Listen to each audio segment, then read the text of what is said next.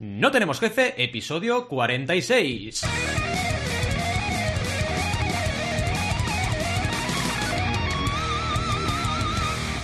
Bienvenidas y bienvenidos a No Tenemos Jefe, el podcast donde hablamos de emprender con valores o de tejer un poquito ahí con un té calentito. Lo que nos dé la gana, podemos ir de lo más técnico a lo más banal. Si es que hablar de tejer un poquito con un té calentito es banal. ¿Y quiénes hacemos este podcast? Pues Alberto González, Adriana Tarrida, Roberto Resena y un servidor, Valentí Aconcha, que hoy me han llamado Benjamín. Yo, mi nombre lo van cambiando cada vez. Hoy me han llamado Benjamín, a veces me llaman Vicentín, a veces Víctor, a veces Valentino. Depende, es random, ¿vale? Eh, no sé, yo creo que me moriré todavía me llamarán, dirán, aquí descansa en paz Vicentín eh, Aconci, dirán, no, no, que era Valentí, ah, Benjamín, seguro, va a pasar eso. Empecemos con el tema de hoy, que como habéis podido comprobar es el tema de más que, digamos, el tejer, ¿vale? Hablaremos de tejer, pero hablaremos de pasiones emprendedoras, ¿vale? Porque tenemos entrevista, ¿vale? Ya lo sabéis, lo hemos ido anunciando en redes, si no nos seguís ya tardáis, ¿vale? Arroba no tenemos jefe en todas las redes del mundo mundial y nos seguís, porque estuvimos avisando de que hoy era directo y que además grabamos el episodio 46 con Virginia Marzo, acá bloguinia de eh, entrevistada, de invitada, ¿vale? Ya sabéis que hemos empezado con el tema de las entrevistas precisamente para traeros un poco de cerca de primera mano lo que significa emprender para diferentes personas, ¿de acuerdo? Eh, esto es importante, lo de la pasión por emprender, porque yo me acuerdo, por ejemplo, cuando, cuando Virginia me hablaba de, empezar este proyecto, ¿no? Y la verdad es que te sientes un poco cada vez que ocurre eso reflejado en la persona porque tú también pasaste por ese momento, ¿no? De decir, oye, vale, estoy trabajando, tal, tengo un trabajo, todo va bien, pero necesito dar un poco rienda suelta a mi pasión, a lo que me gusta, a lo que, a lo que me hace sentirme bien y, aprovechando cada día, ¿no? Y a partir de ahí es cuando empieza un poco la chispa de emprender. Luego ya vas buscándote la vida, lo de los círculos concéntricos, para que tu pasión y lo que te gusta hacer coincida con lo que te da de comer, ¿no? Básicamente, que me ha quedado aquí un pareado. Y dices, vale, si me da de comer, pues oye, ¿para qué voy a estar haciendo algo que no me motiva tanto. Que oye, no digo que trabajar de algo que no sea tu quinta esencia sea malo, no. Hay mucha gente que ya le va bien. Pero hay otro, mucha gente que quiere algo más y que o algo más. No quiero tampoco poner aquí calificativos, ¿no? Quiere algo distinto o le apetece que lo que realmente le apasiona pues sea su modo de vida. Y hoy en día, de verdad os lo digo, tenemos más herramientas que nunca para poder conseguir esos fines. Entonces, aquí en No Tenemos Jefe hablamos de eso, sin humo, ya lo sabéis, sin decir, no, es que aquí growth hacking, cuatro cosas y venga ya estás en la... No, eh, vamos a hablar de lo que nos pasa a nosotros, que los, cuatro, los cinco hoy pues estamos en esas, estamos en eh, pelear por lo que nos gusta, nos apasiona e intentando vivir de eso sin trabajar 14 horas al día, ¿vale? Porque al final es un poco todo, ¿vale? Está bien lo de que sea tu pasión, pero cuidado, que no te aburra tu pasión, que eso a veces, muchas veces, muchas ocasiones ocurre, ¿no? En definitiva, tenemos entrevista a tope, ¿vale? Y vamos a ver un poquito eh, todo lo que nos cuenta ella mm, y sobre todo lo que podemos aprender de su experiencia y de lo que nos va a contar sobre, sobre su pasión, ¿de acuerdo? Así que, sin más, damos rienda suelta a la sesión, sección de hoy. Vamos a por ello. es sección y sesión, porque todos estamos haciendo una sesión de podcasting y es la sección, ¿no? En fin, da igual. La intro es lo importante porque aquí queremos rockear, ¿vale? Vamos a ver un poco quién hay al otro lado, ¿vale? Dejaremos lo más importante para el final, así que ya sé que os estoy viendo y es un poco redundante, pero la gente que nos escuche en el episodio 46 dirá, y no nos haya visto en Twitch, dirá, bueno, aquí qué pasa, siempre presentan y no presentan, así que hay que ver si estamos vivos. Eh, ¿Cómo estamos, por ejemplo, por Zaragoza? ¿Estamos bien o no? Buenas, estamos bien, estamos bien. Bueno, te, tienes que dar por aludida, ¿no, Virginia? Sí, sí. Ah, claro, es verdad. Parte de Zaragoza, estamos como en una parte de Zaragoza muy concreta los dos. Es verdad, es verdad, es verdad, es verdad, es verdad. Pues Zaragoza, Zaragoza izquierda, por ejemplo. Si nos vemos en las cámaras, ¿no? Zaragoza izquierda, ¿cómo está? ¿Yo soy el de la izquierda en Twitch? Sí, sí, sí, claro, izquierda superior, izquierda pues, superior, pues, hombre. Estoy, estoy, bien, bien. Con chaqueta, que hace frío, pero bien. Con chaquetita, ¿no? Estamos bien. Bien, bien, bien, bien, bien. Las Bahamas están. Bueno, si digo las Bahamas, me van a contestar los dos, porque ya sabemos que están juntos. Pero bueno, Bahamas, esquina inferior derecha, ¿cómo estamos? Esquina inferior derecha, espera, soy yo, ¿no? Eso, eso, sí, sí, sí, tira, tira. qué complicado, Valentín, qué complicado. Yo bien, aquí arriesgando la vida, yendo al coworking para grabar, porque me acabo de mudar de casa y no tengo internet todavía y digo, a ver que sea seria esta cosa, ¿no?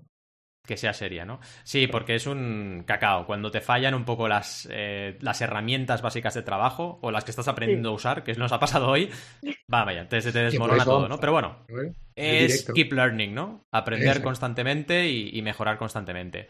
Y bueno, para no liarnos ya con las esquinas, Rob, ¿qué tal estás? Muy Ah, bien, sí, muy bien. Yo, yo iba a decir dos cosas. Una que, Dígame. eh, por una parte, me gustaría que este episodio se hubiese llamado No sin meter mierda al novio y haber quitado a Alberto, evidentemente. ¡Uh! Y empieza sido- fuerte, ¿eh? Empieza fuerte la entrevista, ¿eh? fuerte. Bueno, Cuidado. ha soltado. Y luego, que bueno, Ouch. nunca lo había enseñado y aquí tengo mi vaso. ¡Oh! ¡Oh! Qué Oh, guay. El vaso, chicos. eh, hablamos Es un en Avenger. Eso es, quien esté, Sí, sí. Quien, quien esté en el Twitch o en el directo, pues lo puede ver. O en, en YouTube, ¿no? Pero bueno, eso, Es que, verdad. Que uno sin meter mierda al novio hubiese estado muy interesante. Esto es muy bueno, Rob, lo que has hecho. La gente que no nos siga cuando grabamos en directo por Twitch no habrá visto nunca tu vaso. Y ahí lo dejamos. Tal. Solo diremos que es muy friki y ya está. Y se ha dicho una palabra clave por ahí, Avengers. Pero si queréis saber qué Avenger está ahí, tenéis que ver los directos en Twitch. No hay más, no hay más, no hay más. claramente. Y además luego nos escucháis en el podcast, porque a ver, así repasáis un poco la teoría, ¿no? En fin, en fin. Aquí intentando un poquito la CTA. Y bueno, momento importante. De momento te llamo Bloginia para que hacer un poco de branding. ¿Cómo estás? ¿Cómo estás, Bloginia? ¿Cómo estás? Bien, Bloginia con, con G. Con G, Está- es verdad. es- es Que no pongan GU. Está-. Estoy muy bien, muy contenta de estar aquí porque me, me gusta que habéis empezado a hacer los podcasts en Twitch porque yo siempre que los escucho acabo contestando, acabo diciendo, no, porque es que entonces, y ahora que está en Twitch yo voy a ser la pesada que va a poner los puntos sobre las sillas y va a decir, sí, sí, esto también. Ahí voy a estar yo siempre en los comentarios. Así que habéis creado un monstruo. Aparte, sí, Que sepamos, que sepamos, creo, creo de, de las primeras espectadoras que nos ha visto en televisión. O sea, no solo Es verdad. en Twitch, sino También. encima en la tele. O sea, ya a tope. Sí, sí. Cuidado, ¿eh? O sea, esto es muy bueno. Empiezas un podcast el 1 de enero de 2020, que está siendo un año fantástico, ¿eh? Y acaba saliendo en la tele de, de Virginia. O sea, oye, ya está, hemos llegado al éxito. O sea, al éxito absoluto. ¿Quién nos iba a decir a nosotros que saldríamos en la tele? De Bloginia. Sí, es- eh, cuidado. De Bloginia, exacto, exacto. A este Eh, año poco más te se le puede pedir. Ya ves. Sí, sí. Te debe pasar, eh, Virginia, lo mismo que me pasa a mí con mi, con mi branding también, ¿no? Que escriben Banaco con dos Ns, eh, Banaco, algún día lo van a escribir con B también, ¿no? Dices, madre mía, o sea, aquí no sin naming, ¿no? Pero bueno, da igual, piensa que Google seguro que la gente lo escribía con U y ahora Oye, mira pero- dónde han pero- llegado. Pero, este, Así este que- chico no se llamaba Benjamín. Yo. Benjamín, yo soy Benjamín. Benjamín Asconcia. Una vez me pusieron Asconcia. Y dices, tío, o sea, a ver, ¿de verdad? ¿Really? O sea, ¿Asconcia? Ascon de asco. O sea, Asconcia, ¿sabes? Y dices, tío, no, o sea, no sé, ponme otra cosa. Asconcia, de verdad. Es Benjamín En con fin. dos Cs, ¿no? Benja- Benjamín Asconcia con dos Cs. Sí, sí, Con sí. dos Cs. En fin. Bueno. Bloginia, Virginia, cuéntanos un poco quién eres. Porque para que la gente que Pues- no. ¿Quién es Virginia? Exacto. Madre, madre mía, ¿eh? yo ya vi esta pregunta en la escaleta y digo, a ver cómo demonios digo quién soy yo sin que parezca esto ni filosófico ni, ni una entrevista de la Cuore. Eh, pues no sé, yo soy Virginia Marzo, soy... Antes me solía definir siempre como que soy psicóloga y tejedora, pero la verdad es que conforme pasan los meses me voy identificando menos con esto de soy psicóloga, ¿vale? Pero no he dejado de estudiarlo, ya en mi título pone que soy psicóloga, pero bueno, es verdad que cada vez más me voy definiendo como diseñadora de punto o emprendedora, tejedora y, y demás. Así que, pues, eso soy yo, una loca de las lanas, que eso Alberto lo puede decir, que también puede ser esto un no sin meter mierda a la tejedora. Eh, tengo la Pues casa sí. llena de lanas y la verdad es que al final esto Confirmo. me define más que, que cualquier otra cosa. Qué guay. Bien, bien, bien, bien, bien. Bueno, chicos, yo ahora ya he hecho la intro, así que si queréis ir Sí. lanzando preguntas, adelante. Sí, Sí, Quien quiera Yo le- puede ir iba a preguntar que, bueno, que como. eh, bueno, es curioso ver como cada vez. Hombre, se nota que es menos emprendedora, porque tú mismo lo has dicho, ¿no? Que cada vez te defines más como tejedora eh, que como psicóloga, ¿no? Que cada vez lo sientes más. Eh, Sí. Esa definición contigo, quiero decir. Eh, y bueno, que cuando surge esta vena emprendedora, ¿por qué decides crear Bloginia? Pues eso viene de, de lejos, es una, la respuesta es más complicada incluso que quién es Virginia. Eh, Bloginia nació hace un montón de años porque yo quería ser escritora. Yo al principio quería ser actriz, luego pensé que lo de actriz no, que mejor escribir mis propias historias. Oye, pero, pero qué Eh, bueno, ¿eh? A- a- casi todos los emprendedores son un poco así, o sea, la creatividad de- por dentro, total. Hmm. He, he cambiado muchas veces de plan y entonces mm, decidí que mejor escribir porque me encantaba escribir ya mis cosas frikis, yo leía mi Harry Potter y tal, y yo quería ser la siguiente. Y, y con eso empecé Bloginia. Bloginia era un blog, un WordPress de, de relatos cortos, sobre todo era de relatos cortos. Y luego, pues ese proyecto se fue muriendo, pues yo qué sé, estaba en el instituto, lo fui dejando, la- el bachillerato me cegó muchísimo, ya no había ni inspiración para hacer nada.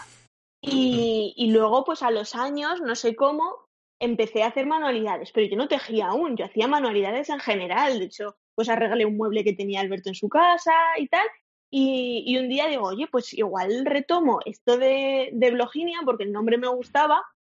Y digo, pues igual pongo ahí mis manualidades y ahí, pues un poquito, una de las cuatro categorías que tenía era el ganchillo. No punto, no tejer, no, era ganchillo y hacía pues alguna amigurumi o alguna cosilla y tal. Y, y poco a poco, como que todo el tema del do it yourself me gustaba, pero al final veía que mm, la presión del tener que publicar todas las semanas acababa publicando cosas que no me gustaban, que lo hacía por hacer y luego, mm, pues muchas de las cosas o las regalaba o las tiraba o las guardaba en una caja sin hacer nada. Entonces, eso del do it yourself por el do it yourself no me, no me gustaba y sin embargo, con el tejer todo lo que tejía o todo lo que aprendía y que iba publicando, luego yo lo podía utilizar pues para vestirme, para decorar o lo que sea. Y así pues poco a poco la verdad es que se fue, se fue encaminando, pero realmente hasta el, hasta el 16 o el 17 no me centré solo en tejer y hasta el año pasado, un año y medio, vamos a decir, no abrí la tienda como tal. Eh, ¿Y qué es lo que me hizo a mí el, el emprender? Pues la culpa es de Alberto. La culpa es de Alberto. bueno y, para lo bueno y para lo malo, la culpa es de Alberto, porque yo la verdad es que si no lo hubiera visto a él con emprendiendo y yendo cuando fue a Barcelona, cuando empezó eh, Villolab, cuando hizo todos esos proyectos, yo la verdad es que yo iba de cabeza a hacer una oposición, que no me Mm. apetecía nada en Te he absoluto. salvado la vida, Virginia. Sí, o no, no lo sé. Veremos cómo acaba todo, pero yo iba encaminada a estudiar a un trabajo fijo, a algo que me diera estabilidad y dinero y que me gustase o no me gustase, pues ya, eso era algo a valorar al final de la semana. Pero vaya. Joder. Qué, qué- qué- qué fuerte, qué curioso. O sea, que entonces, eh, eh, Bloginia, entiendo que lo que es la, la web surge hace mm, ¿cuántos años? Un montón, ¿no? Por lo menos, no, no quiero decir años, que, dilos tú mejor. Sí, pues, pues es que años no lo sé, yo creo Pero, que ¿más ¿10 años? ¿10 en el- años? en el... No, tanto no, en el 15 o en el 16. Ah, ok, vale. Y, a- y a partir de ahí, y luego ya más adelante, eh, surge Bloginia como tal, lo conocemos ahora, más o menos lo que es la Eso. tienda de patrones, Eso es. hace un año, ¿no? Sí. Sí, sí, sí. Es Guay, que guay, lo guay. llevaba como muy para, para mí, para mis adentros. Y es que realmente yo me hice Instagram hace, no sé, tres años, no, no hace Claro. tanto. Entonces lo, lo tenía muy de que yo publico y ya alguien en el internet lo leerá. Claro. Alguien en el internet. Sí, Claro, Ha sido ¿cómo- muy buena esta frase, ¿eh? Alguien en el internet. Oh, qué bueno, qué bueno. en Es verdad, es verdad. Qué bueno. como lanzar una sonda al universo, estos que lanzaron Sí. para pues, si lo veían los marcianos, pues yo lanzo mis artículos y ya veremos si alguien lo lee. Qué bueno. Y entonces, Qué ¿cómo bueno. empezaste a crear esa, esa comunidad? A partir de, de cómo, cómo- cuáles fueron los primeros pasos, cómo empezaste a hacer todo esto. Pues mira, cuando me estaba pensando en esta pregunta, digo, voy a mirar Instagram y voy a mirar cuáles son las primeras personas que yo empecé a seguir y, y- ya después de hacer esta investigación mía, yo sigo sin saber cómo empecé a crear la comunidad, porque la gente a la que seguía era la gente del instituto, del trabajo, algunas cuentas de, mm, de beauty bloggers y demás. Digo, oye, ¿cómo empecé en este momento? Y, y la verdad es que no lo sé. Yo creo que empecé por los podcasts en YouTube hace dos o tres Mm. años, pues eso, cuando, cuando abrí Instagram. Yo creo que empecé por los podcasts en YouTube de, de tejido, que me aficioné y, y ya de ahí pues empecé a seguir gente y en los podcasts pues comentaban de diseñadoras, comentaban de gente y demás. Y un día creo que me dio por buscar en Facebook si había algún grupo de tejedoras en Zaragoza, que casualmente sí que había, y, y eso y al final yo les solicité mm, unirme y no me contestaban, no me contestaban, no me contestaban. Yo me, me amargué un poco porque pensé, estos me, ha- me han visto, me han visto en mi perfil y han dicho no encajo en este grupo de Zaragoza. Y total que luego me contactaron a mí por Instagram para ver si me, si me unía. Y, y un poco así, poquito, poquito, poquito. Sí que hubo un boom muy grande de seguidores cuando lancé el IMO de Capitana Marvel, porque Uh, lo, ahí metí, metí Explica de los dinero en IMOs. publicidad Si puedes, para que la gente lo entienda. Sí, sí. Pues Lo de los Simos es un, proye- un proyecto que, que creé con el, el lanzamiento de Bloginia al fuerte, fue con los Simos, que eran amigurumis, que son muñecos de ganchillo, estos muñecos de ganchillo que son muy monos, que pueden ser de personas, de animalitos, de mm, figuras, coches o lo que sea, eh, que se hacen siempre a ganchillo, vienen de Japón, en Japón siempre ha habido como esta tradición de lo mono, lo kawaii y demás, y un poco esos son los amigurumis, y yo quise unirlo con, con nuestra rama friki de Marvel, de Harry Potter y todas estas cosas. Y con eso pues creé los Imos, que en japonés significaba cuerda o cordel, que pues le venía muy bien el nombre. Y, y bueno, pues eso, el primero que, que lancé fue Capitana Marvel, que bueno, yo ya llamé superheroína por temas de copyright, ¿no? Para que Disney no viniera a tirarme la puerta abajo de mi casa. Y, y eso, y Capitana Marvel, pues era un, un IMO y, y yo decidí poner un poco de dinero en anuncios en Facebook y en Instagram y tal, Mm. y de ahí vinieron pues a lo mejor 200 o 300 seguidores y, y de ahí nació el, el grupo gordo de seguidores. Y luego ya pues poco a poco todos los meses el ir publicando, el ir haciendo cosillas, pero, pero vaya, bastante lento, bastante seguro y de forma yo creo que, como dice Alberto, bastante orgánico. Claro. Total. De hecho, vamos a dejar Mm. el enlace de, de este Himo, superheroína, Capitana Marvel, y veréis que son chulísimos, ¿eh? Yo, de hecho, tengo uno y, y vaya, es muy, muy chulo. Al final es una forma de, bueno, de aunar un poco la cultura pop con tu pasión, ¿no? Por llamarlo de alguna forma. Y creo que esto es muy inteligente, es una estrategia inteligente porque te permite dar a conocer tu, tu empresa, en este caso tu proyecto, a una masa crítica mucho mayor de personas, que luego evidentemente habrá gente que le gustará el concepto y gente que no, pero es muy inteligente esta, esta Es creación de este ¿eh? personaje que hiciste. En esas intersecciones de, de dos, dos pasiones, digamos, ¿no? De, Total, del ganchillo total. y Marvel, Claro. ahí hay magia. Donde, donde Sí. se encuentran esas cosas, es genial. Totalmente, totalmente. sí. Maravilloso. Da para escaleta. Da para escaleta, intersección de Donde pasiones. Llevamos dos ya, ¿eh? Exacto.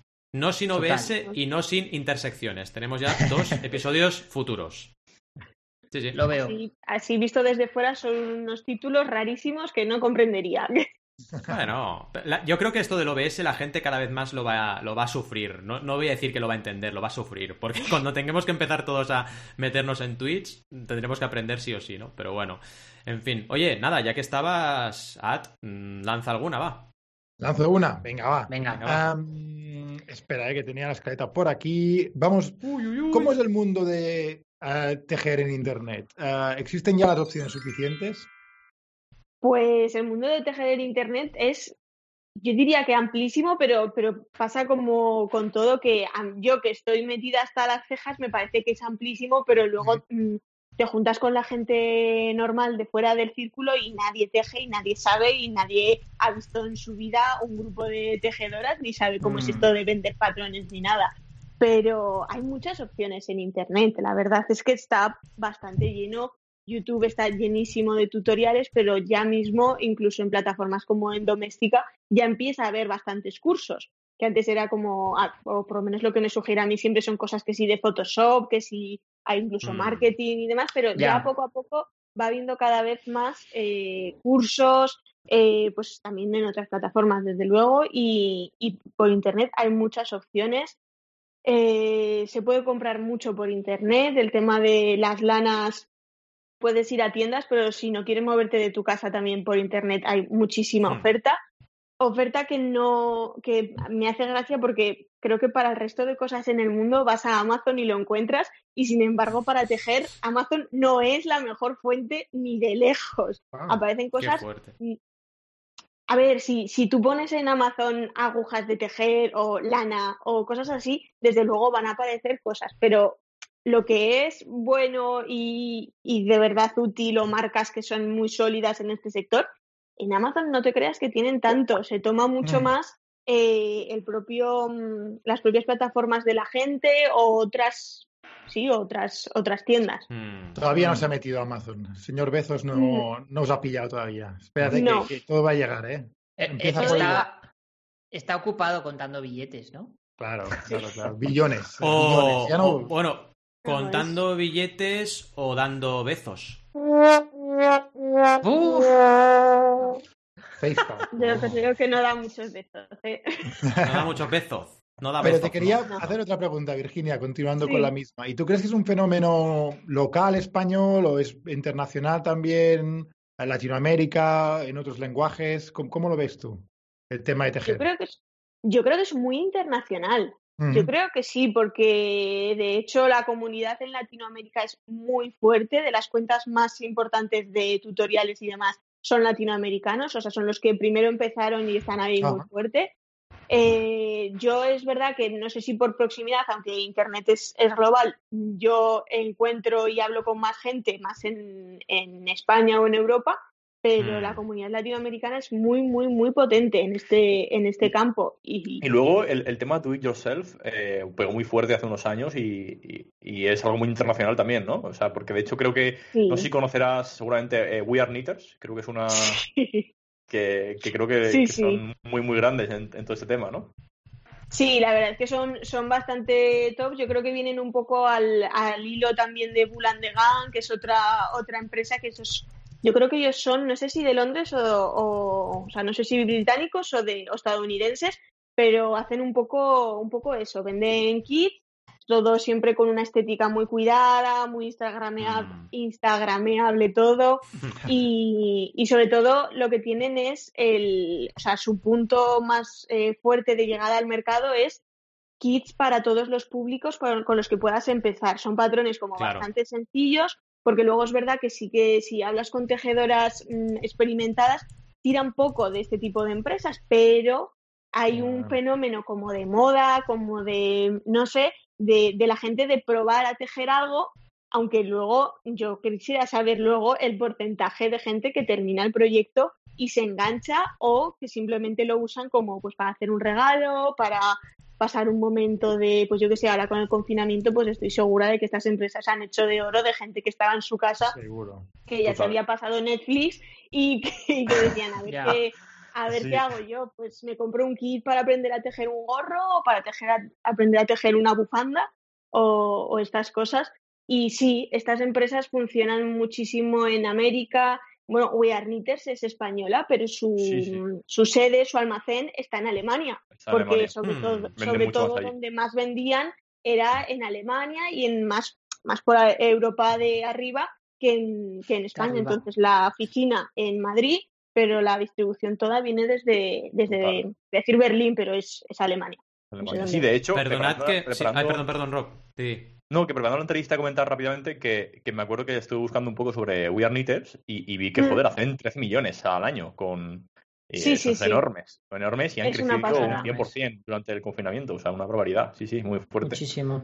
Sí, sí. Mm. No, Sí. yo iba a hacer una- un pequeño paréntesis porque tenemos una serie de orden, una escaleta que hoy está un poco loca, pero bueno. Y como has comentado un tema, quería, quería colarlo aquí, que es eh, ¿cuándo una persona, cuándo crees tú que una persona pasa de tejer puntualmente para probar a engancharse a esto, ¿no?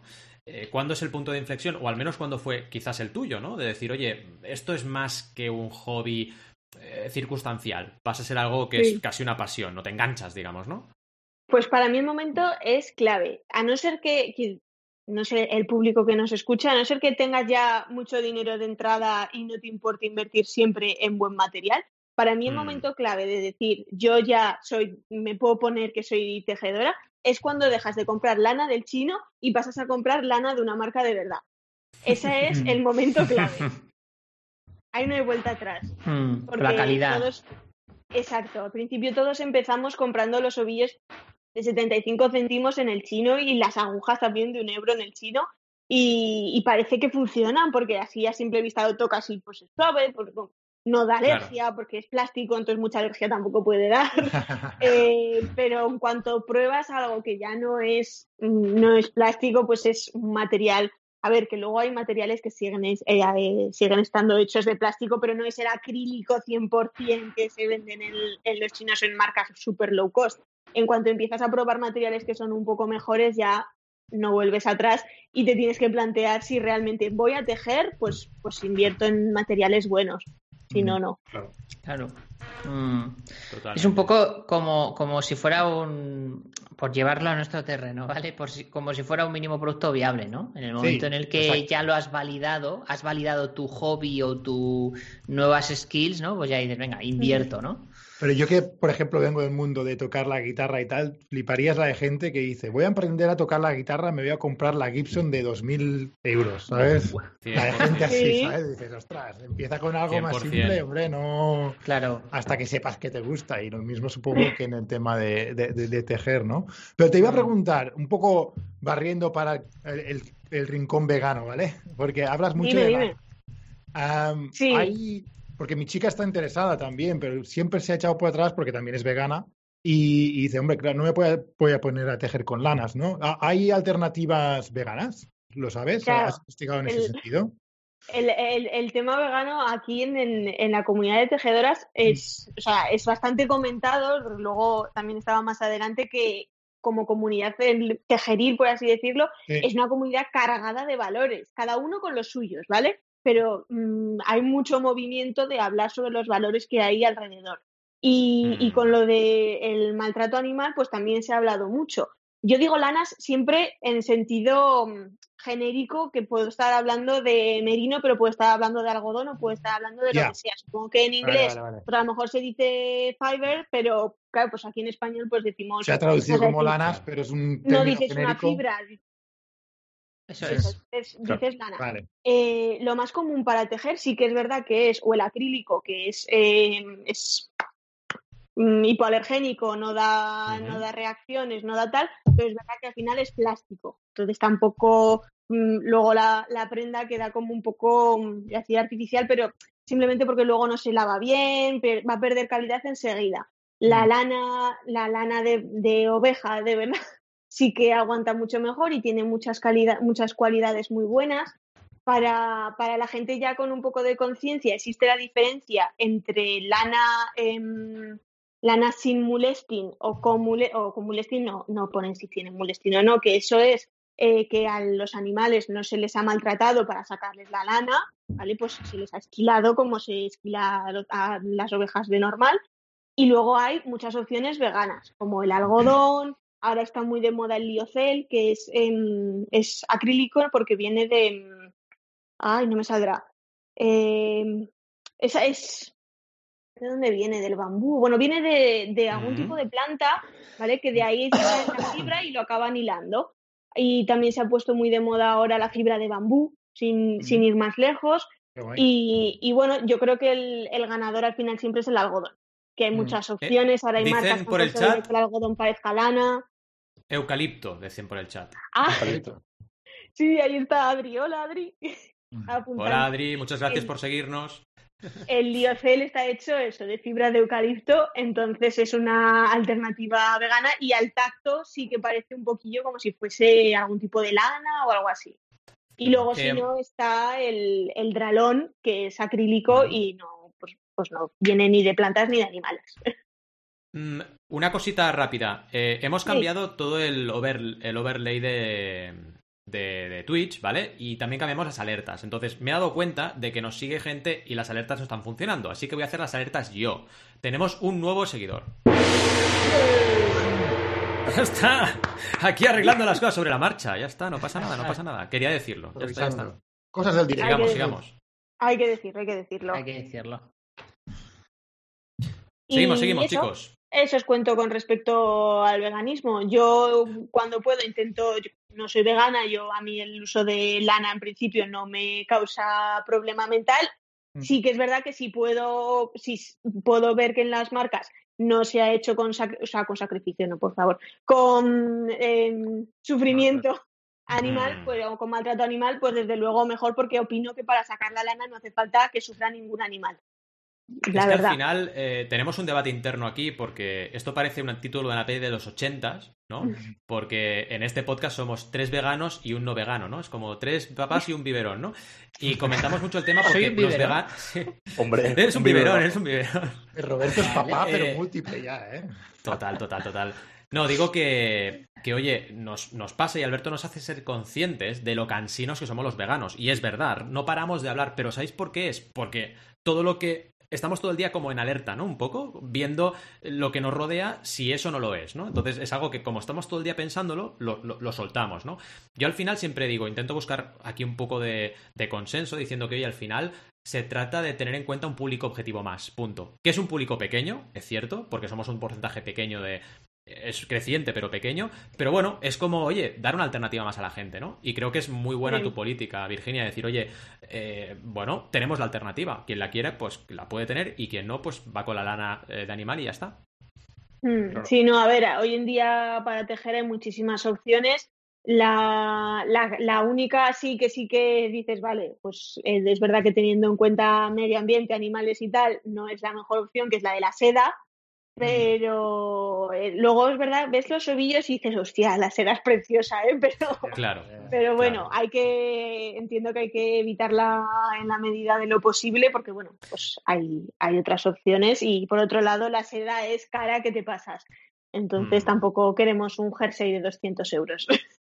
Claro, y luego está también el- claro, Sí, está un poco el, jersey. el- el chip emprendedor, ¿no? En tu caso el chip emprendedor es decir, oye, igual, no lo sé, abriendo, por ejemplo, una sección en mi web de tejer responsablemente, buscar fibras sostenibles y tal, pues oye, tengo también otro, otro nicho o me abro otra comunidad que de entrada a lo mejor no estaba interesada en esto y, y dice, oye, pues está bien esto, ¿no? Hablo ya de sostenibilidad en general, ¿no?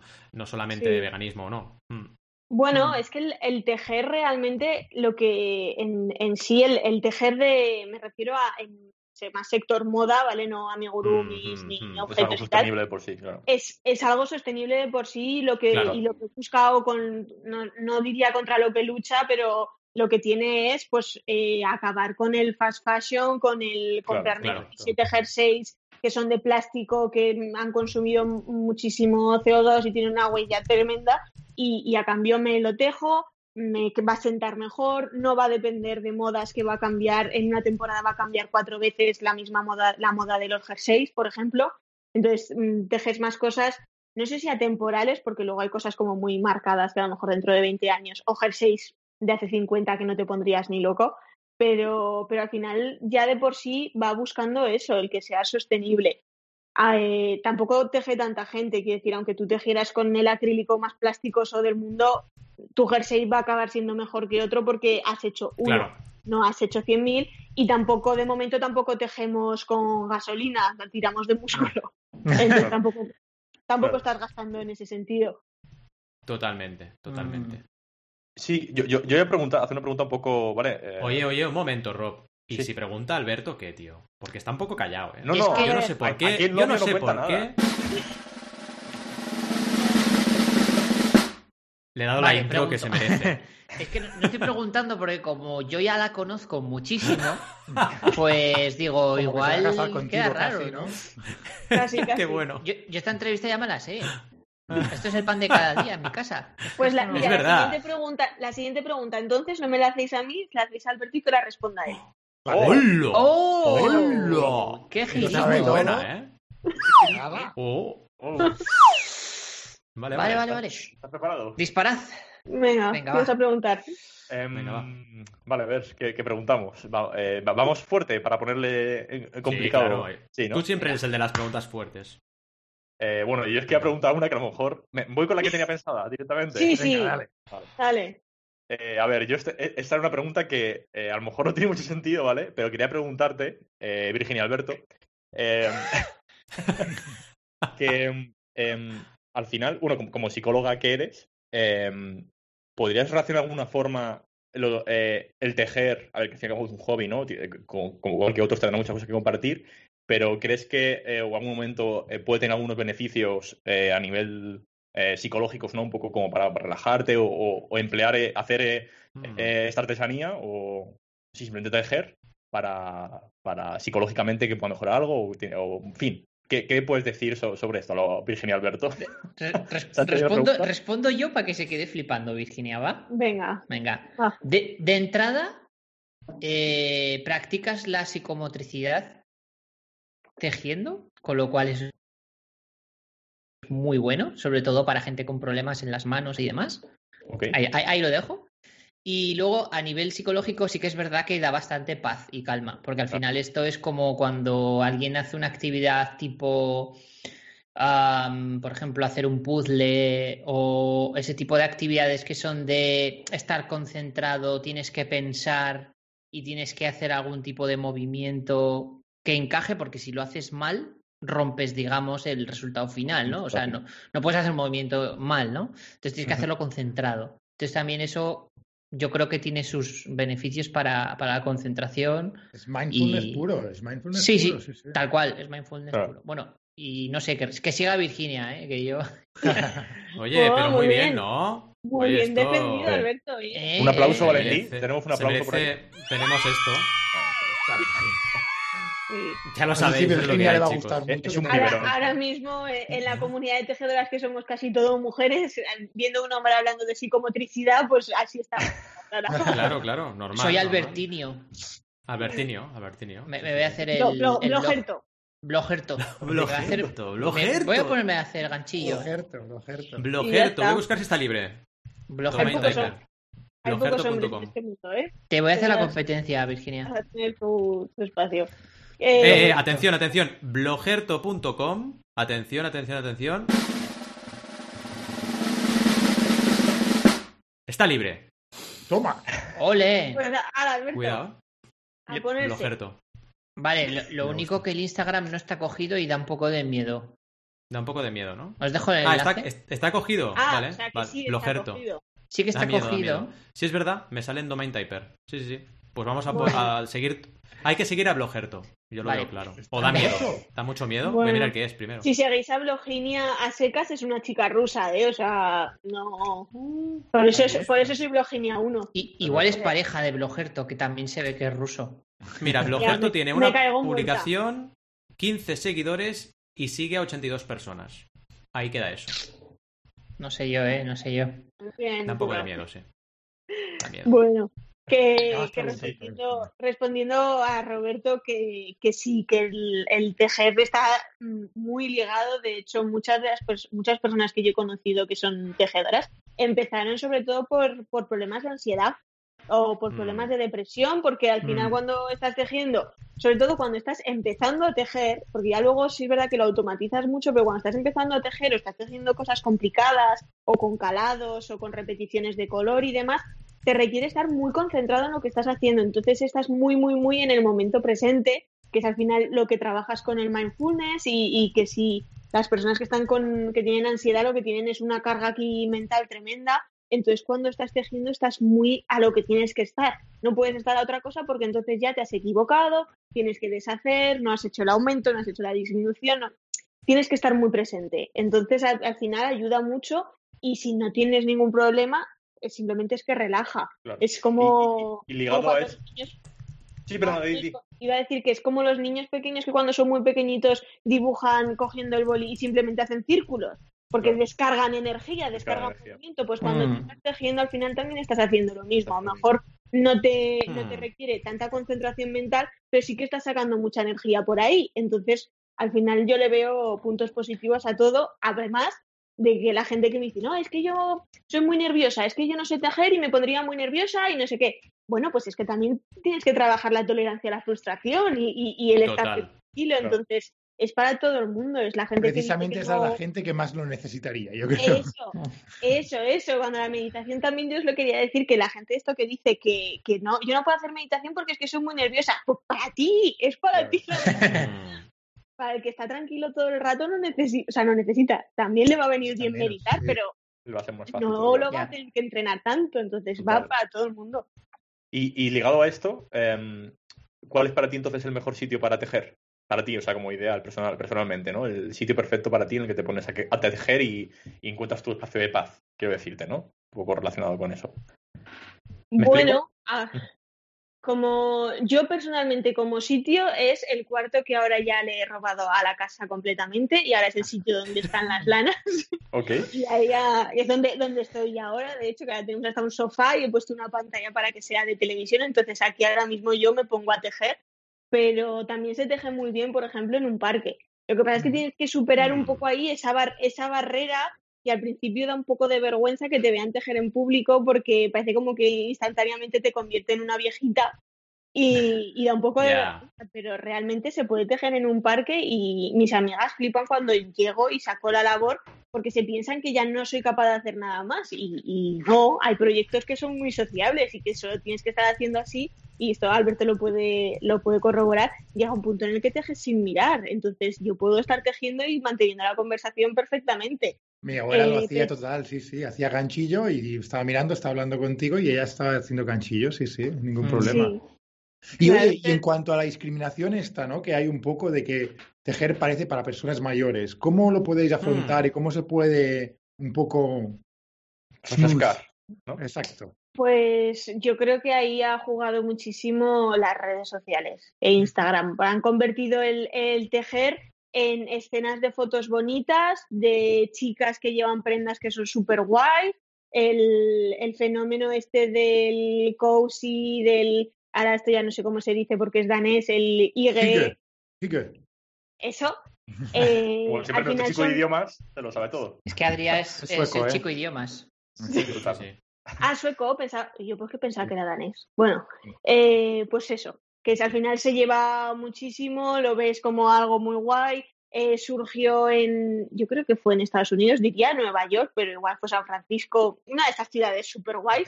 Eh, surgieron los bares para tejer y entonces pues iba la gente ahí, iba a tejer, se hacían grupos, pues un poco como los clubs de lectura, pues se crearon Mm. clubs de, de tejer y bueno, a partir de eso surge la historia de los de Knitters, que lo vieron, les Mm. pareció muy guay, montaron la Qué empresa bueno. ahí.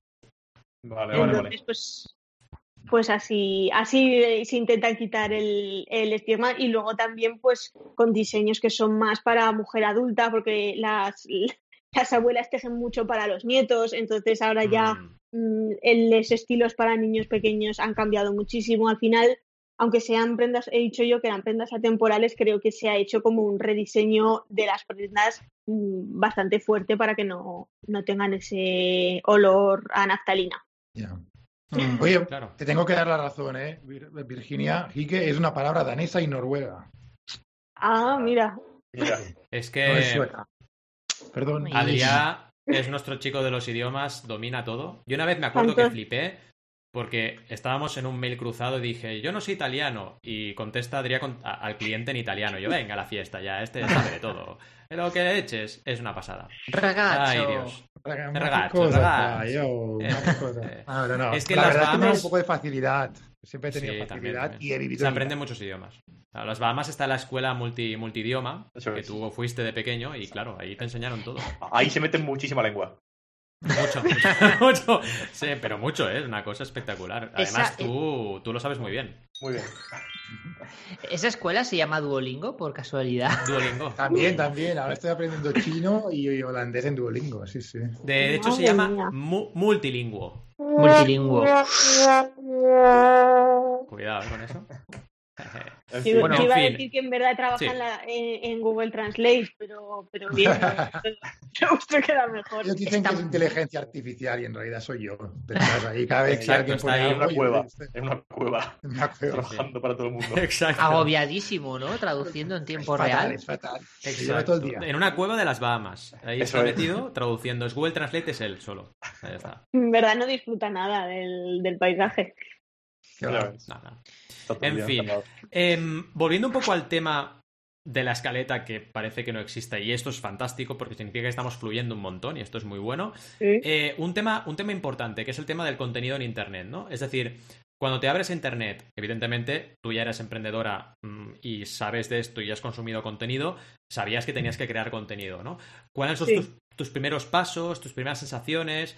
¿Qué destacarías de, este, de esta faceta importante de todos los emprendedores online, que es el esfuerzo que, que supone generar contenido y el resultado que obtienes, ¿no? ¿Esto cómo, cómo lo has vivido tú? Madre mía. Eh, pues no, la verdad que no te sé decir. Es, es complicado el tema de las, de las redes porque Hmm, aunque intentamos quitarle el, el punto mayor al, al tejer, es verdad que la población en general es más mayor. Yo conozco a pocas tejedoras que sean más jóvenes que yo, conozco a muchas que son más o menos de la misma edad que yo, pero luego es verdad que si miras las estadísticas mías de YouTube, de Instagram, eh, del podcast y demás, son mm, 40 en adelante en, en un porcentaje muy grande. Entonces, el tema Eh, 40 es redes muy y- joven, ¿eh? Yo con 26 me parece mayor.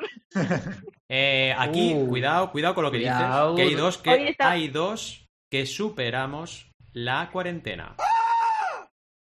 Y no la cuarentena de- del coronavirus, la cuarentena de 40 años. Cuidado, ¿eh? Entonces, Hoy oye, por favor, dinos que, somos, de que no. dinos que somos jóvenes, que así nos sentimos bien, un poco. Sí. Sí, hombre, sí, Sí. pero en, en edad de uso de Instagram es un poco mayor. Y eso que Instagram se está haciendo. Y eso que A ver, eh, está convirtiendo duele decirlo. Matiza, hay- matiza. A recoger cable. La verdad que la cadena es, la cadena es No, brutal no. como fuera. La, la- el váter es brutal como fuera. Nos hemos No, ido a fuerte, aeropuerto. fuerte. A ver, lo que quiero decir. In- Internet es muy, Internet es cruel, Es esto es, así. Facebook ya es para nuestros abuelos. es- Todo- Esto se ha No quedado estoy en. Facebook, ¿eh? Yo, ¿vale? Mis padres están en Facebook. Doy Yo fe que es otra en- generación.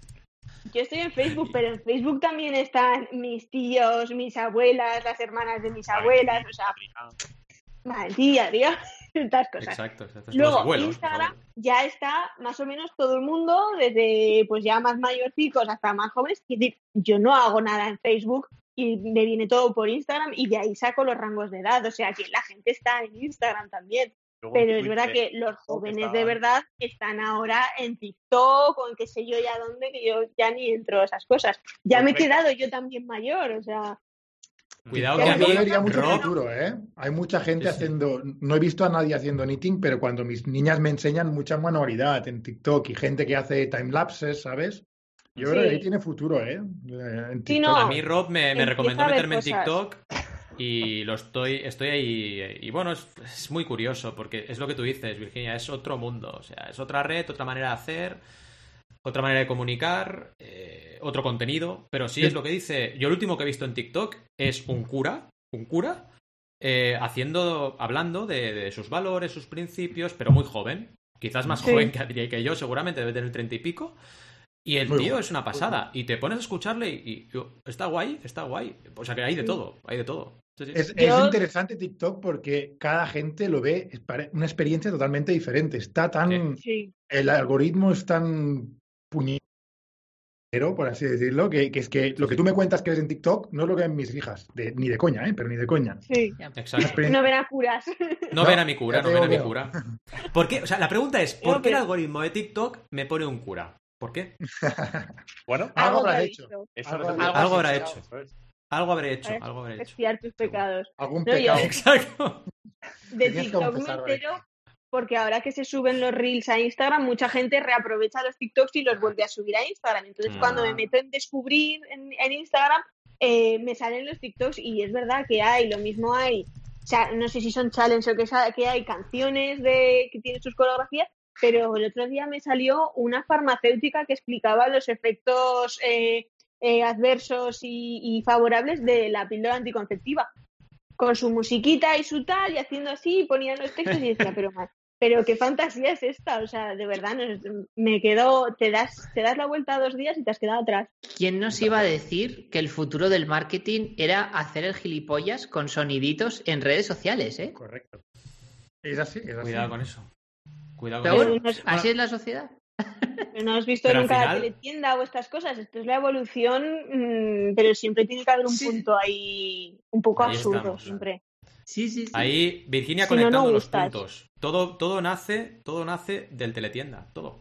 Del los puntos, ahí he hecho una broma sin, sin darte cuenta, ¿eh, Valentín? Los puntos de ganchillo. ¡Ah! ¡Uh! ¡Qué bueno, qué bueno! Espera, que pongo es la buena, ¿eh? broma porque esta vez la ha hecho Adrián. Cuidado. La has cuidado, hecho cuidado. tú inconscientemente, Valentín. Inconscientemente, o sea, que ya me salen Muy bien. solas, ya me salen solas.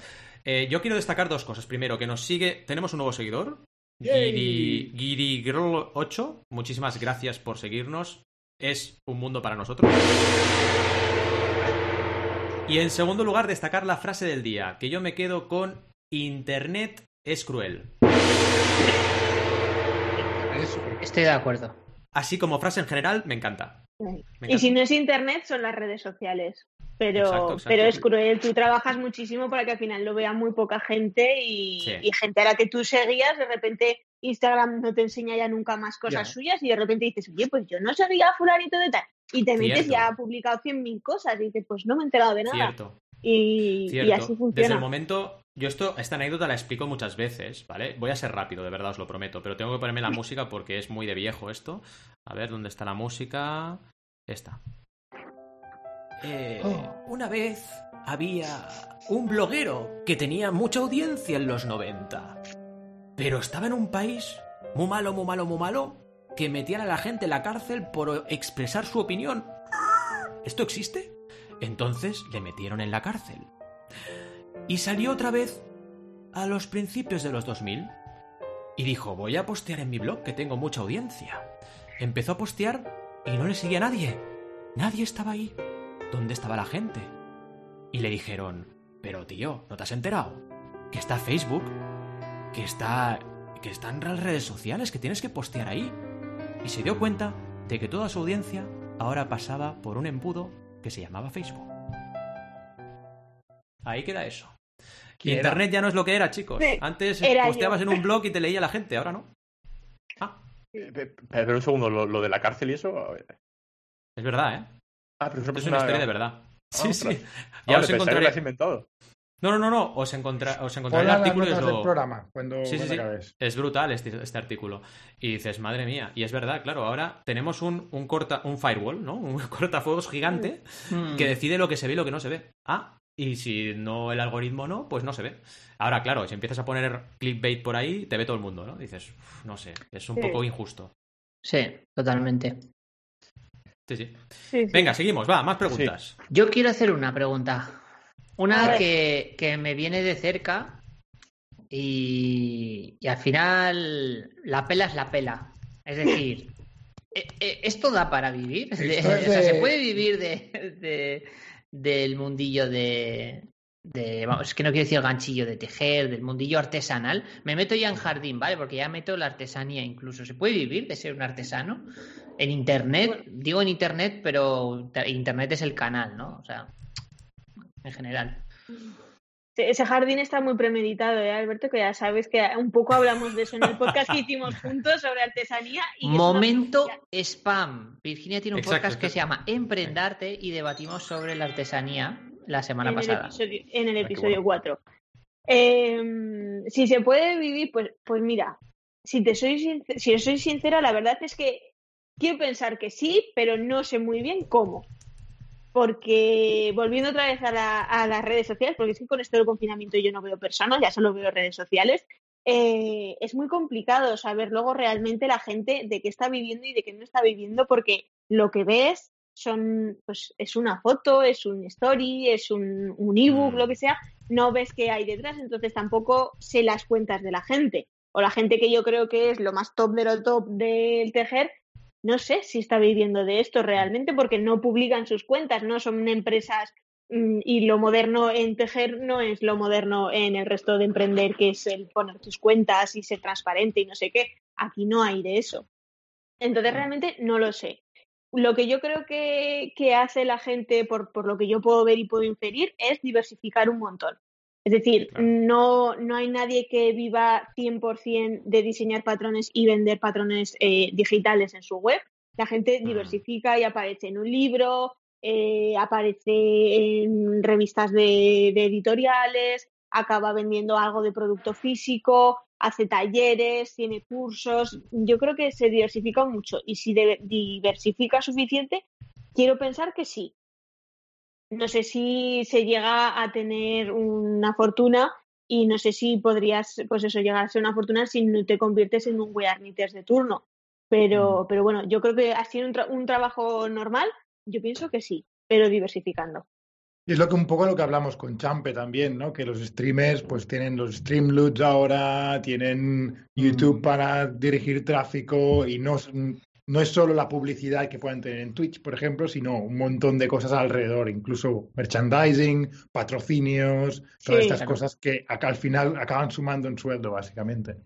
Mm. Sí, sí, el tema, el, me- el merchandising también ha llegado al tejer y aparte de las ¿Sí? agujas y la lana, que sería lo básico, hay un montón de chorraditas alrededor. Que si cuencos, que si eh, marcadores de puntos, que si estuches, que si bolsas, que si... eh, pines para las bolsas también. Hay un montón de, de historias que al final la gente se lo inventa porque de alguna forma, de alguna forma te tienes que ganar el pan, vaya. Claro. Es que no, iba a comentar que esto que dices es súper importante porque es muy general, eh, digamos, a todos los tipos de emprendeduría. Sí. Nosotros mismos, nosotros cuatro, también diversificamos un montón, porque es que si no diversificas tus fuentes de ingreso, además tienes un riesgo muy grande. Si todo lo colocas en YouTube, hay otra historia, no voy a poner la música otra vez, pero otra historia de, me contaban de, de unos chicos que solo vivían de su canal de YouTube Sí. y cuando cambiaron las políticas de marcas, eh, tuvieron que dejar la casa donde vivían, porque no podían pagar la hipoteca. Entonces, claro, si solo dependes Claro. de una fuente de ingresos, pff, estás en manos de esa fuente de ingresos, la herramienta que uses, lo que pueda pasar. Instagram, Claro. YouTube, Exacto. Facebook, la que sea, ¿no? Mm. sí. Pues sí. Totalmente. Sí, es que además, si cambian las políticas o como tú comentabas de- del servicio que tú estés usando, esto El me recuerda. el algoritmo, lo, lo que decía antes Virginia, que ya no ve a la Sí. gente que seguía Mm. antes porque han cambiado algo en el algoritmo que, que esconde esos posts. Sí, es que yo montar, o sea, como reflexión, ¿vale? Lanzo rápida. eh, montar negocios basados en un tercero del cual no tienes control lo veo una locura. Una ¿Os locura. acordáis cuando salió aquel boom de un montón de clientes de Twitter de terceros? Porque había una API de Twitter y entonces te podías programar tu propio cliente de Twitter y la gente los vendía en la en tienda, en la App Store o lo que sea. Luego Twitter cambió la API, la hizo más restringida, todos esos negocios a tomar por saco. Claro. Sí, De, un día para otro, ¿eh? O sea, a, a tomar por saco tu negocio mañana. Entonces, claro, tampoco puedes depender. Yo de os propongo tercero. que rápidamente, una rondita rápida, digamos Sí. todos posts, como, o sea, post en plural, como lo ha dicho Adrián, que lo ha dicho tan bien, que me ha Venga. flipado. Entonces, el primero eh, en hacerlo será Adrián y luego seguimos los otros. Venga, va. Venga. Y lo voy a hacer queráis, ya ¿eh? con acento bueno, ¿eh? Venga, va. Posts. Oh. ¿Para quién? Roberto, va. Posts. Oh, oh, qué bueno. Venga, venga. Eh, venga, eh, ¿quién le toca ahora? Venga, Alberto, va. Voy. Posts. Oh, qué bueno. Ahora me Oh. toca a mí y luego Virginia, porque así ella es la protagonista. Voy a yo. Eh, posts. Y ahora Virginia, por favor. Pues yo diría algo así como posts.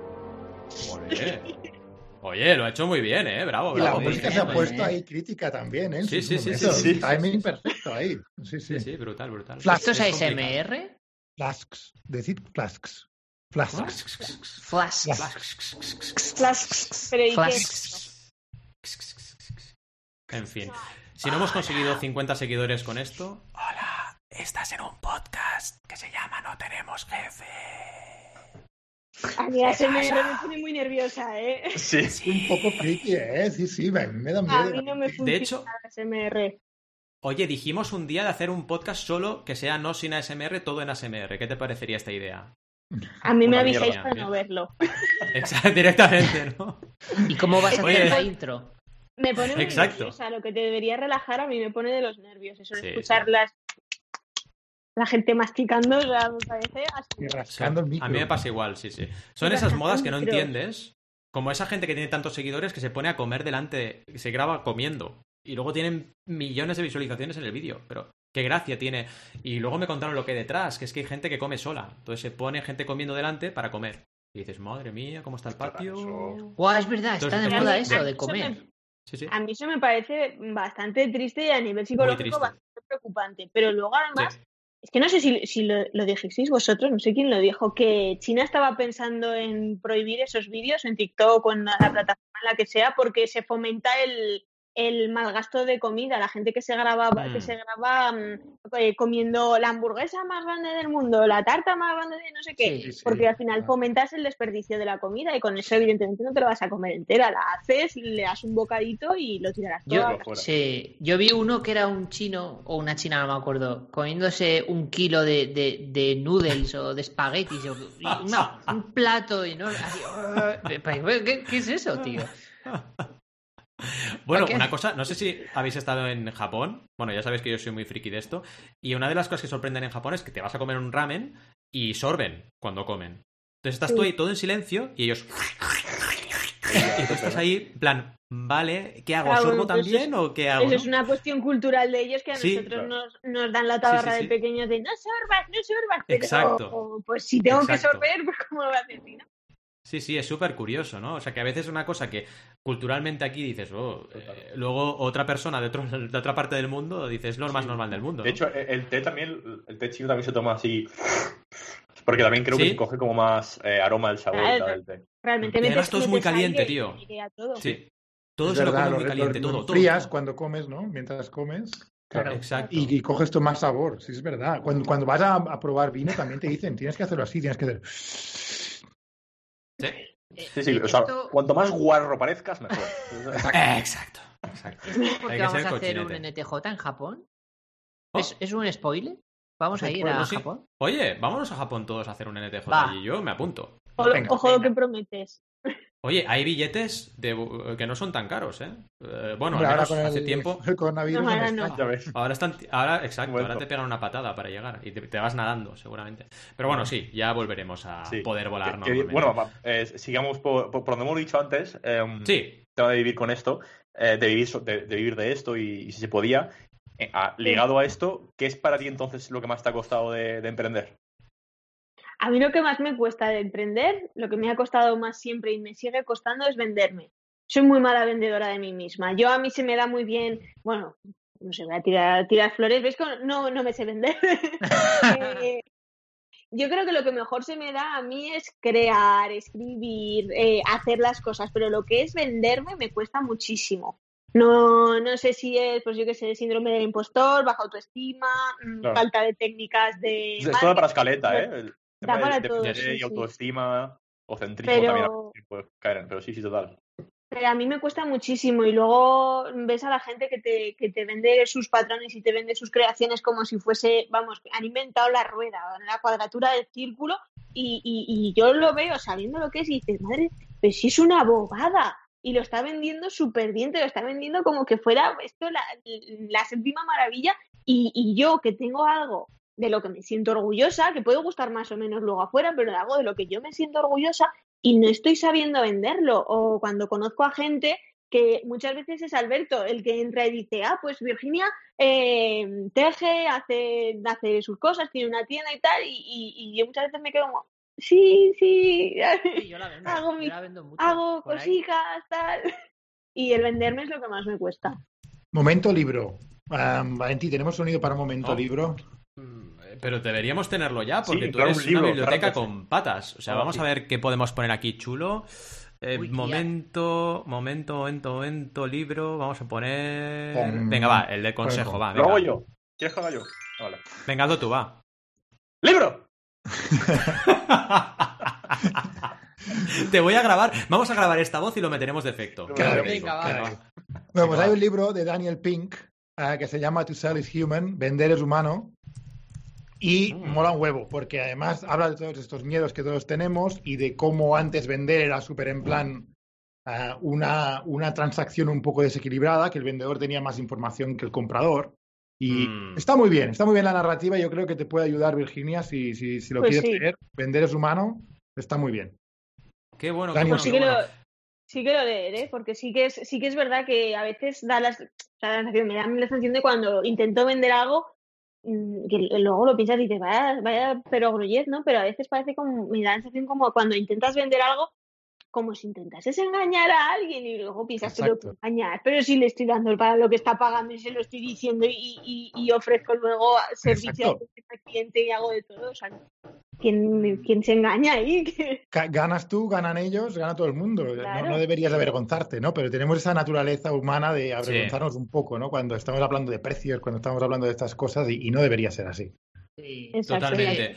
100%. Es que vender es emprender al final. O sea, tienes, Sí, sí. si emprendes tienes que vender, porque si no, no, no hay manera de, de- de sobrevivir. Totalmente de acuerdo. Y luego sí, perdón, el- Alberto, ¿qué querías decir? No, iba a decir que luego está el eterno debate de calidad y cantidad, ¿no? Que al final, si quieres vender mucho, es difícil mantener una calidad muy alta, ¿no? Y, y normalmente la gente, cuando emprende, la gente honesta, cuando emprende, suele tirar a calidad, porque te sale solo. El- el- en tu caso, por ejemplo, Virginia, pues haces un jersey y para ti es un jersey, o sea, es una obra que, que has dedicado muchas horas y las quería hacer perfecto y tal. Entonces, claro, haces uno, ¿no? Y le haces una foto y la pones en Instagram. Claro, ya está. Pero entonces luego vas a empresas que venden jerseys en cadena y sacan Claro. del mismo jersey 53 fotos y te llenan el, esto- el stories, ¿no? Y, y como que van mucho más Sí. a volumen, ¿no? A venderte Claro. todos los días ese jersey, ¿no? Y tú quizás no eres consciente de, de eso, porque tú ya lo has puesto, ¿no? Has publicado y no y no te das cuenta de, de sacarle como más partido, ¿no? Eh, porque ya es la obra terminada, no sé cómo. Mm. Varias cosas. sí, Nos comentaba eh, Gilagor el tema del non-intentional ASMR. Adrián. Alberto. Ah, vale. Lo conozco. Pues nos comentaba Hola, lo del non-intentional ASMR, ¿vale? Que es como ruidos de este tipo, pero que se hacen de forma no intencionada. Os dejaremos en las notas del programa eh, un seguido de vídeos con este temática, temática apasionante que seguro que os encajará un montón en vuestra vida eh, totalmente. Y luego, bueno, tenemos aquí un comentario eh, Gila, Gi- Gi- Gilagor, Gil- Gilagor, perdón, perdón, perdón, perdón, perdón. Hoy estoy muy tonto Ah. con esto. Yo creo que es Sí. Gilagor. O bueno, Sí, bueno, dice, Depende en qué dice idioma. Gilagor. con. J, claro, con J sería ¿cómo se Gilagor. dice sí. esto? Esto es catalanes con la G. Es- ¿Y los ingleses peor. qué? Porque Sí, equivocamos todavía hay el, debate, ¿es GIF o GIF? Y en Internet Exacto. hay debates de páginas y Si páginas. quieres que lleguemos a las manos, Adrián, no, no hay tiempo. Y luego también que tenemos un nuevo seguidor, que espérate, a ver si lo digo bien, Leo Mainegum Core. Leo Mainegum Core, muchas gracias por seguirnos. En la próxima emisión, que será este viernes, prometemos que las alertas estarán otra vez activas, así que no os preocupéis, ¿vale? Eh, gracias Oye- por seguirnos. Eh, oye, una chicos. cosita. Sí, sí, sí. Ah, no, iba a, a tirar los papeles de la mesa y os iba a decir que como se está acabando el tiempo que tenía Adrián, yo tenía preguntas para vosotros. Oye, pues venga, va, va, va, va, vamos a por ello, Venga, va, vamos, vamos, Venga. venga, va, vamos. La, pri- la primera de todo, por 50 mini puntos, a ver si alguno me sabía decir la diferencia entre tejer y hacer punto. No. Pero entre tejer y hacer ganchillo. Calla, calla, que ni yo diferencio. Pero tienes que dirigirla a las preguntas, así es más reto, ¿no? En plan, y si no la sabe uno, pues pasa al siguiente. Venga, va. Pues ¿Esto para quién sería? Ah, Para Valentín, por listo. No. bien hecho, bien Vale. hecho. Diferencia Pues a entre ver. punto y crochet o ganchillo. Buf, yo diría, yo diría que cuando tú tejes, por ejemplo, lo voy a hacer fatal seguro, ¿eh? pero cuando tú tejes, pues si tienes un descosido, pues lo tejes y unes las dos piezas de ropa, ¿vale? Pero cuando haces punto, ganchillo, estás creando una nueva pieza, ¿no? Eh, con, con lo que sea, estás creando algo nuevo. Mi abuela hacía punto, pues hacía una bufanda, yo qué sé. Digo yo, ¿eh? que no, ¿No? ¿Cómo es-. ¿Cómo es el efecto ese de... Este o este. Venga, el siguiente. A ver, Adrián, A ver, me lo invento, ¿eh? pero ¿podría ser una aguja o dos agujas? Eso es. ¡Ey! El tejer, tejer, tejer es lo de las dos agujas, ¿vale? Es el, el knit y el crochet o el ganchillo es el que se hace con una sola aguja que, que tiene el ganchillo. Que tiene Oh, por eso se llama ganchillo. Por Madre de Dios. ganchillo. Acabo de descubrir la vida. pequeño. Y lo que tú Qué decías, bueno. eh, Valentí, es coser o, zur- o zurcir. Al final. Ah, es verdad. Es verdad, coser o zurcir. Es verdad, es verdad. es verdad. Esa era. Entonces, que Mi- te zurzan no es un, Exacto. no es un insulto, ¿no? Es, no es, malo, no es malo, exacto. Claro. Significa que hay Que algo roto y Alberto que hay que unir. Oh. No sé si lo prefieres. Era un chiste de Valentí esto, ¿eh? y me ha quedado fatal. no, ha estado muy bien, ha estado muy bien. Yo creo que vamos bien, vamos bien. Bueno, otra, otra pregunta también por 50 mini puntos. Empezamos por Roberto. Diferencia entre coser y bordar. ¿Son diferentes? ¿Es lo mismo? Es, es distinto, es distinto. Es Eh, distinto. bo- bo- bordar, bordar sobre un tejido, ¿no? Cuando bordas un, un Una logotipo letra. o lo que sea, una letra, y coser. coser, Bordar no es cuando haces algo guay, en plan, lo he bordado. Eso es. Lo. Eso sí Oye, se oye, oye. Bordar Oye, Alberto está a tope, ¿eh? Está a tope. Cuando inventaron la máquina de la serigrafía, pues podías hacerlo serigrafía o ya bordado. Eso ya era lo Exacto, lo top. Bueno, pero ¿Acertado o no acertado? Lo he dicho bien, ¿no? Sí, muy bien, muy bien. Muy Eh. bien, bravo. Bien, bien, bien. Y ya para Venga, va. acabar, Alberto, deberías saberla. si no- Yo, a mí, no, ¿Ah? preguntaré a Adrián. Sí. No, no, No, Adrián no. ha contestado bien la de Valentín. A ti te Claro. pregunto, ¿hay diferencia entre hacer macramé y un telar? Toma. ¿O un? Oh, no. Mal. Mierda. Madre mía. El Es que como las macramé- anteriores eran diferentes, digo, voy a jugar a la estrategia inversa. Pero es el de que en, en los exámenes tipo test, si ya has puesto falso dos veces, la siguiente tiene que ser Eh, verdadera. Eso es, he tirado de esa estrategia.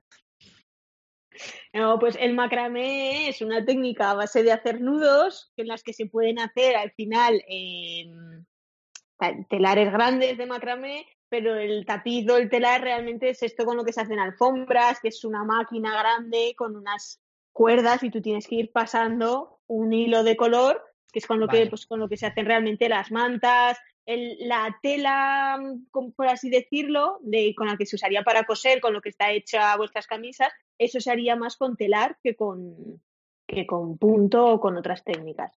Mm. Pero bueno, bien, mejor de lo que me esperaba yo, ¿eh? Las preguntas. Ah, Bien. Muy bien, muy bien. no está mal, no Vamos, está Otra- mal. Vamos. Otra duda que tenía yo, que, que es algo con lo que no, no hemos hablado. Eh, quería que me dijerais cuánto cuesta vuestro jersey más caro. Uf. Qué pregunta. Jersey, ¿no? Tiene que ser jersey. Yo No, no. creo. bueno, sí, tengo- algo, algo que se teja. Si me puedes de- si no tienes ningún jersey, me quieres decir tu bufanda, tu gorro, tus Hmm. guantes, tus calcetines Vale. más caros. Pero, una pregunta, ¿el precio o el coste? ¿Sería lo que tú has pagado por ello o lo que costó hacerlo? Mi pregunta es esa. Lo que tú has pagado por ello, porque no podemos calcular cuánto le costó a la persona, a la máquina. Vale, vale. Yo Vale. creo que he pagado como 90 libras, como unas 100, e- 100, 100 euros para el, ca- el jersey más caro que tengo en, un, ah, en una tienda italiana aquí en Riot, que somos muy internacionales. De las Bahamas, perdón. Pues yo, yo voy a decir algo mía. también. Tengo un jersey que ahora es 60, 70 euros así. Yo, la Vale. verdad, si te digo la verdad, hace tanto que no compro eh, un jersey que mm, supongo que más o menos estaría por ahí. 60, 70 como mucho, sí, sí.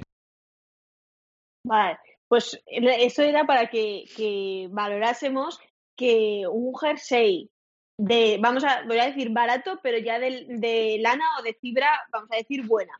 Un jersey tejido a mano costaría barato unos 60 euros. Solo, Solo, el solo el material. Wow. El material. Adiós. Solo el Solo el material. O sea, material. sin mano Sin de obra. tiempo. Sin mano de obra. Sin hacerlo. Y Es para así. Madre mía. un jersey rapidito, yo creo que le puedes echar unas 40 horas. Guau. Madre mía. Oye, Para chicos, todos los jerseys que tenemos que pensamos que son tan caros, yo propongo que hagamos esto con los jerseys, ¿vale? y ya está. Adiós. Pues vas a la verdad que atascar el cuando baño, tiras, ¿eh? Cuando tiras de la También, vamos a cadena, atascar bien, ¿eh? Porque es que se escucha ahí un, Claro. una, una, Sí, sí, una sí. A ver, aquí, aquí todo lo hacemos bien. Cuando tiramos de la cadena, tiramos bien, hombre. Ahí, en el TJ. limpio todo. Sí, sí, sí. Que limpie, que limpie todo.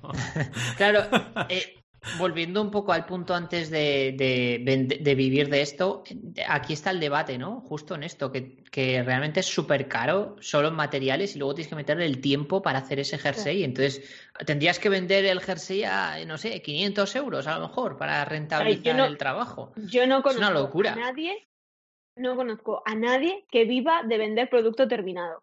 No, Claro. A nadie. Es A imposible. lo mejor hay gente que, que hace amigurumis y vende patrones y a lo mejor los que teje pues luego también los vende o los lleva a ferias y demás, pero no hay nadie y si, y si hay alguien y nos ve por favor que nos lo escriba, yo no conozco a nadie que, que viva de eso, de, de vender producto terminado a punto o a ganchillo. A lo mejor en otras técnicas de, pues de telar o de macramé o tal, sí que puedes venderlo Mm. porque las horas que necesitas son menos. Pero, pero lo dicho, Claro. El vestido que llevo yo ahora mismo, pues igual, no sé, tendrás 50, 60 horas de trabajo, Wow. más el, wow. más el material que también pues habrán sido... ¿Ves? Este de algodón es más barato, el algodón sale más barato y a lo mejor en material aquí hay 36 euros. Pero, pero eso son, ya es un vestido de 36 euros más 60 horas de trabajo que no es Mm. Entonces Qué real- bueno. realmente es muy complicado y luego la gente, sobre todo no es no es por el hecho de pensar si la gente vive o no vive de eso, sino pensar cuando la gente pide, ay, me tejes un jersey o me haces una alfombra, a veces un lo que sea, Mm. hay que saber lo que estamos pidiendo. A lo mejor estamos pidiendo a alguien que trabaje 60 horas y que Totalmente. Vaya pagar regalazo, ¿eh? no estás dispuesto a pagar 500 euros por una alfombra. La Ya, pagarías sí, sí. por una alfombra persa de esas maravillosas y súper exóticas, pero Lo cual me lleva a reivindicar el amor y la pasión que sienten eh, todas las personas que tejen para otras personas, ¿no? Mi abuela, La por típica- ejemplo, que me correcto, jerseys correcto. y no me los ponía nunca. Exacto, y luego no te los ponías, pero había, había una dedicación ahí brutal, ¿no? una Lo cual nos lleva a la última pregunta, que me gustaría que hicieras, Virginia, porque es muy chula. Mm. Eh, creo que la has puesto tú, no sé, la ultimísima de todas. pues, la Dale. ultimísima de todas, de todas, es que hablando de, de esto y de lo que cuesta hacer un jersey, que, que reflexionéis cuánta, si pasaríais vosotros 40 horas montando un Lego. Yo sí. Yo no creo. Yo creo Yo que creo no. que sí. Yo creo que depende del Lego, ¿vale? Es Sí, decir, bueno, es si es un Lego que me motiva a saco, Sí, aquello que claro. dices, yo qué sé. El La de cantina- de la muerte. el- Exacto, ya me conoces. El Exacto, la estrella de la Hogwarts, pues, muerte, yo, pues. el castillo Hogwarts. Entonces sí. Sí. Ahora, si es un Lego que me motiva a cero, entonces no me pasaría 40 horas. Estoy de acuerdo. ¿no? Y creo... Claro. Pero y luego una vez lo montéis, ¿qué vais a hacer con eso? Claro, es que. Que- Embelesarme. Lo expones? ¿no? Lo pones en algún lado bonito. Vienen como 12 muñequitos también con eso. ¿Vais a jugar con ello? Hombre, yo creo que ¿O ju- vais a yo dejar el jugaría. Yo jugaría. Yo Lo que jugaré. pasa es- Sí, jugamos. Yo jugaría con mis ver, hijas, les convencería, sí, sí. Claro, vosotros tenéis Sí, la- podéis yo- jugar con vuestros hijos también, es verdad, es una ventaja. Pero- Yo también soy mucho de estanterías, ¿eh? porque tengo un montón de De figuritas y tal historias. ¿no? También me mola dejarlo ahí y, y observarlo. Lo que pasa es que esto sería bastante grande, porque 40 horas para montar un Lego, esto sería enorme, ocuparía todo el salón. Así que supongo que jugaría un rato y luego lo desmontaría, porque si no, yo, no entro yo, yo en la casa. eh, como mm, valenciano, lo quemaría, como una falla. ¡Oh! ¡Qué grande! ¡Qué grande! ¡Qué grande! Pues eso es plástico, ¿eh? Abre bien Ya, la ya. ventana, porque te La mueres es que montas una buena, montas una buena. Sí, sí, pero, pero bueno, al final, como reflexión ultimísima ya, que, que eso, que al final seríamos capaces de pasar 40 horas montando un Lego, que Mm. luego los que tenéis hijos, pues igual sí. Yo, la estrella de la muerte del castillo de Hogwarts, no sé si se lo dejaría a mis hijos, eh, lo tendría bien guardado, pues pagaría los 200 euros que cuesta el kit de Hogwarts, me pagaría Mm. mis 40 horas montándolo para dejarlo en una estantería y ya está. Y sin embargo, si pensamos en gastarme 60 euros y pagar, Mm. pasar 40 horas tejiendo un jersey, la mayoría de la gente me diría que porque no me compro tres en Zara. Ya. Ya, Muy buena no, esta, no ¿eh? es- Muy no buena el tema, ¿no? reflexión. Muy buena. Muy buena reflexión y, y importante que seamos conscientes de lo que cuesta todo aquello que, que consumimos, ¿no? Y por qué las cosas a veces tienen un precio superior a otras, porque hay un trabajo detrás y una dedicación. Súper buena conclusión. Sí, sobre Yo todo, creo que después- sobre todo sí, con, eso, ¿no? Que al final eh, lo, lo importante que y lo, que tiene, lo que tiene que ver tejer con emprender con valores y, y con los valores. O sea, brutal. Brutal, brutal reflexión. Totalmente. Yo, para cerrar, chicos, creo que hablo por todos cuando, primero de todo, un gran, gran, gran, enorme agradecimiento a Virginia, Bloginia, por venir aquí. No me equivocaré en mi vida nunca más. Pon que los soy gritos, así, o pon los sea, gritos. De, de- de- sí, de fans los locos, gritos, de Bloginia. los gritos totales, pero cuidado, voy a poner otros fans, eh, cuidado. Uh, Aquí había de todo, ¿eh? Sí, sí, había de todo todo. ya. Exacto, aquí es más chulo. Luego tenemos el- el- los gritos de, de- de la horda, que es este de aquí, ¿ves? Es un poco entre montaña rusa y horda, ¿no? Es en fin, muchas Dead, gracias. ¿no?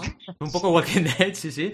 Muchas gracias de verdad, Virginia, por tu tiempo, por tu dedicación, por trasladarnos tu pasión, porque a fin de cuentas esto es una pasión que se traslada y seguro, seguro, seguro, seguro que vas a inspirar a muchas personas a emprender. Es así, porque cuando alguien recibe esta eh, dosis ¿no? de, de- de energía, de, de pasión, pues hace un clic muchas veces las personas y dicen, oye, voy a intentarlo. E intentarlo es el primer paso, ¿no? Ya sé que Yoda decía que no lo intentemos, que lo hagamos, pero bueno, oye, Yoda, déjanos un poco de aire, ¿vale? Empecemos por intentar algo.